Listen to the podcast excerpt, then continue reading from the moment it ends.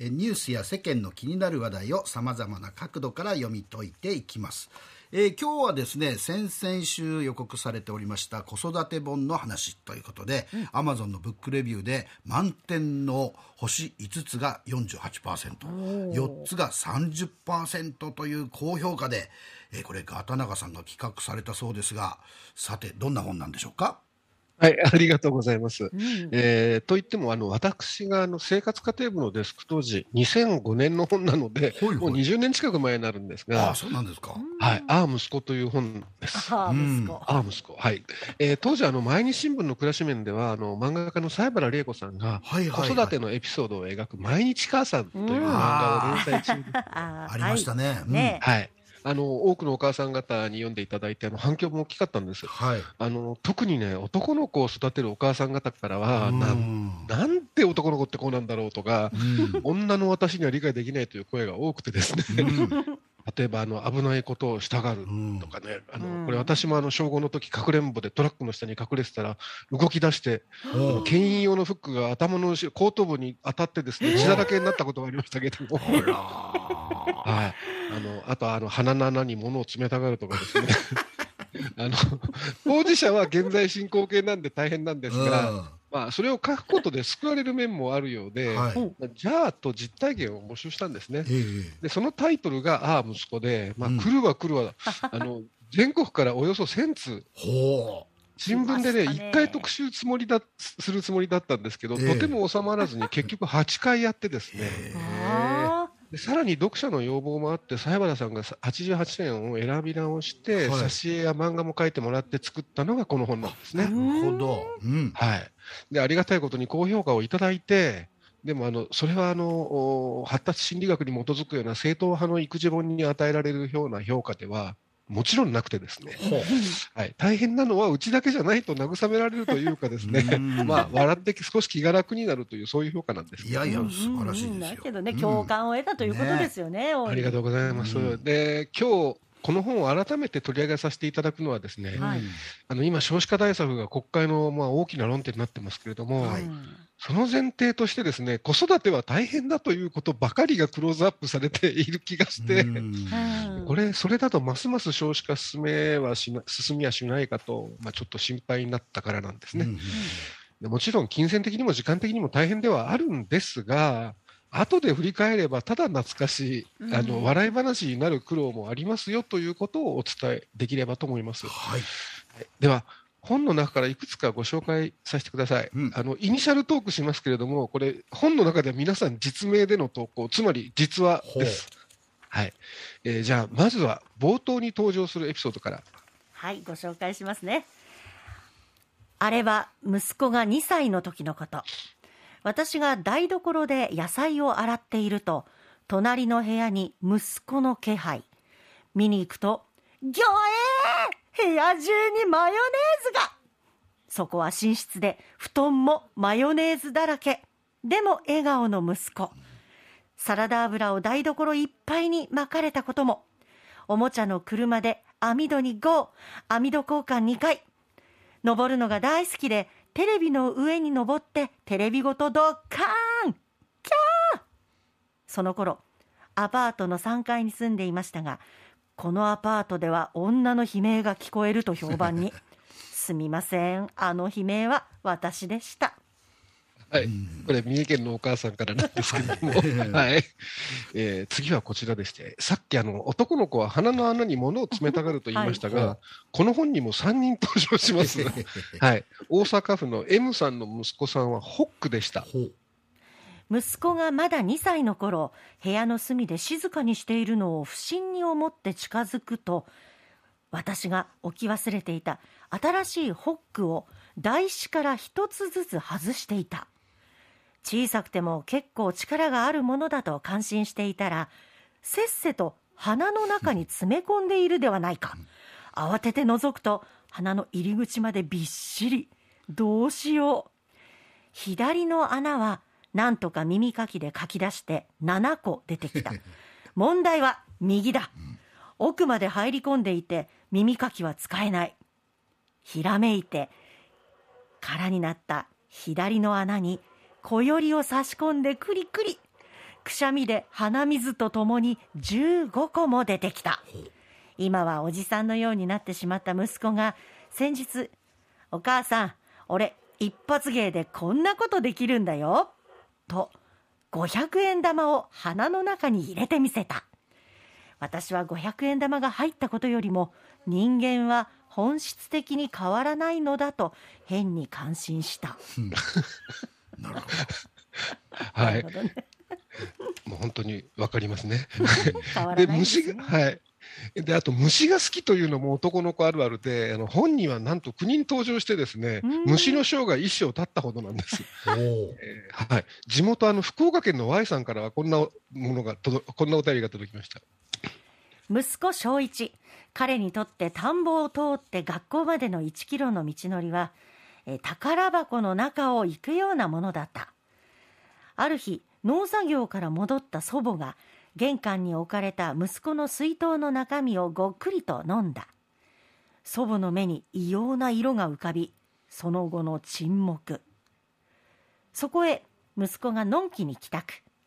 祖母がこわごわ水筒の中に何を入れとったとね？と聞くと息子は「ああ田んぼで取ったでっかいエビとゲンゴロウ」と答え「あれ飲んだと?」「飲んだ」玄関で3人立ち尽くしたあの日が忘れられない。え。ーもう一つですね、こちらあの、まあ、ある意味笑い事じゃないんですが、これは男の子と女の子の対比が見事でして、えー東京都の K さんからこんなお便りです。うわーキャー朝の幼稚園バスに女の子の悲鳴。うちの息子が手の中いっぱいに持ったダンゴムシをバスの床にぶちまけたのだ、騒ぎ出す男の子。息子は一躍ヒーローに。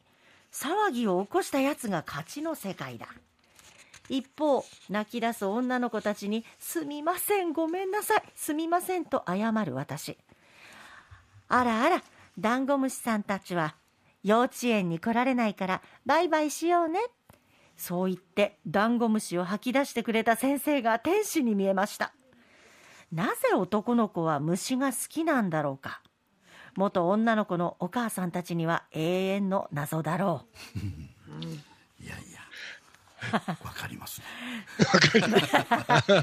初期さんもいやいやいや。虫。いやいやそここんなことはしないですけどね、まあ、でも確かに虫あー興味ありましたね、うんで虫じゃないんですが、男の子と女の子の対比でいうと、こちらもくっきり分かれました、うん神奈川県のゆうさんのお便りでした。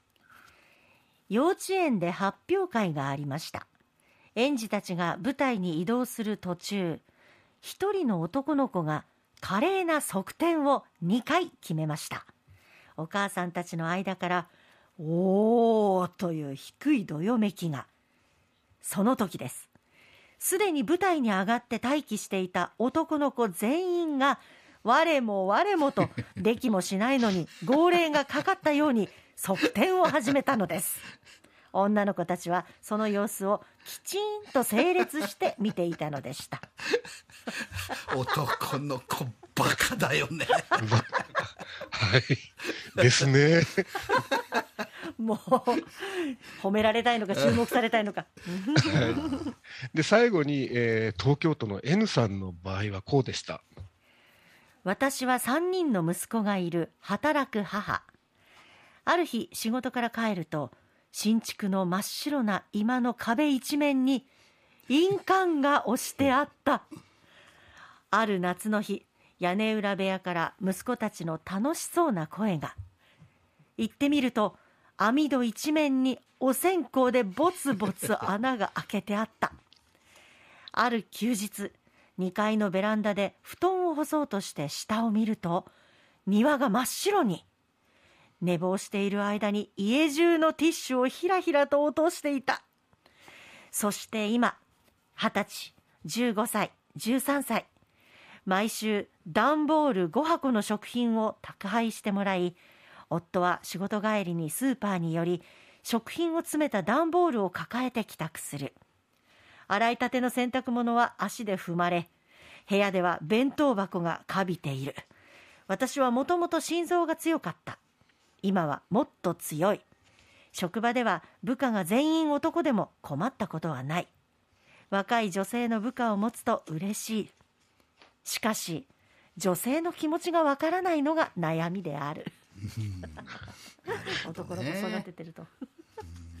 なるほどねそうなんですね。はい。えっ、ー、と、もうこういうお便りが毎週毎週、本当に、あの、山ように届いてですね、はい、えー、もう嬉しくなって、もうずっと読んでましたけれども、はい。で、まあ、その本の一部をご紹介させていただきましたけれども、はい、えー、まあ、まあ、あるある、男の、元男の子としてはあるあるですね。あるあるですね。はい。あ私もあの他にもあのですね、えー、と傘をじゃんけんで負けたんであの傘を広げてあの2階のベランダから飛び降りた足首折ったとかですね。男の子じゃんけんで負けたらだもうもうダメですからね。やんなきゃいけない、ね、いや今考えたらもうあの時命を落としても不思議じゃないよねっていうあの池のそばにね、でなんか駆け出してったりとかもうありますよね。いろんなことが、ね、あります探検とか言いながらね、はい、無茶ですね、ええ、無茶なこと、ね、台風の日に泳ぐとかですね。ちなみにだからあの大きくなってからもそうですがまああの大体あの台風の日にあの田んぼや川を見に行って亡くなるっていうので女性はほとんどいないですね。ああ、はい、ねまあ、基本的に男性なんですが、はい、えー、でまあこういうつわもののエピソードがいっぱいあってですね、おかげさまで今も読み継がれていまして、男の子を授かったお母さんに出産祝いに送る方も多いそうです。はい。で単行本と文庫本があるんですが、はい、あの読みやすい単行本版がおすすめでしてですね、はい、はい、宣伝ですけど、本当ですね。ラストは少しほろりときますけれども、まあそちらはぜひ本の方で。で、最後にですね、私がこの本を企画した理由はもう一つ実はありまして、えーえー、うちの息子も2人、うちも息子2人なんですけれども、えー、当時、我が家は仕事にかまけていた私のせいでも崩壊寸前で、うん、えー、反抗した長男が高校を辞めて家を飛び出して、うん、であの東京に単身赴任していた私が引き取ったんですが、うん、まあ、毎日毎日喧嘩ばっかりでした、はい、だからこの投稿を読むのは私の救いでもあったんですね。はい、でそんな時にまあどうしようと思ってた時にですね小学生のお子さんを亡くした先輩が、えー、一杯やりながらこう言ってくれたんですね。うん、刀が子供はね生きていてさえくれればそれだけで満点なんだって。で泣けましてですね、うん、で泣いてそうだよなと思いました。うんだから今あの、子育てで悩んだり疲れ果てているお母さん方にですね、まあ、お父さんもそうなんですが、あの少しでも笑顔を取り戻してもらえたらというふうに、まあ、当時思ってですね、この本を企画したんですね。はい、はい。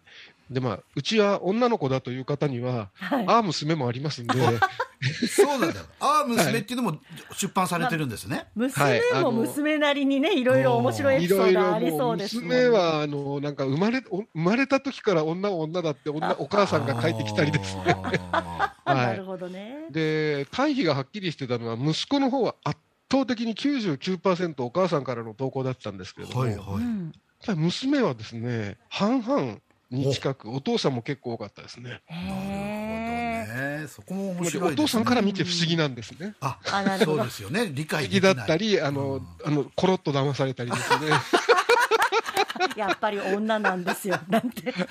なるほど、それは面白いですね。えー、まあ、すみません、ということで、最後も宣伝になっちゃったんですけれども。あの、はい、あの、子育てって、はい、あの、渦中にいると大変ですけど。うん、あの、今、その渦中で頑張ってる皆さんにぜひ、うん、はい、あの、あ、図書館でも。読めますので、はい、はい、あの読んでいただければと思います。ね、ぜひまあそれこそ今もう最ね子育て最中の方はそれを読んで、えー、慰めになる慰めになったりね、私だけじゃないんだと思ったりね、うん、していただくということもできるんじゃないでしょうか。確かに国会で言われてる少子化対策だけ聞いてるとなんかもう子供なんかいらないんじゃないって思いかねないぐらいにね、はい、えー、深刻なことになってるけども、まああ片中さんの経験上、うん、やっぱりねお子さんはいると板で楽しんだよっていうことですわね。はい、その時は分かりませんけどね。子供と過ぎればです。はい、どうも今日はありがとうございました。ありがとうございました。えー、ね、とてもいい子育て本のお話をいただきました。元サンデー毎日編集長、片永修一郎さんでした。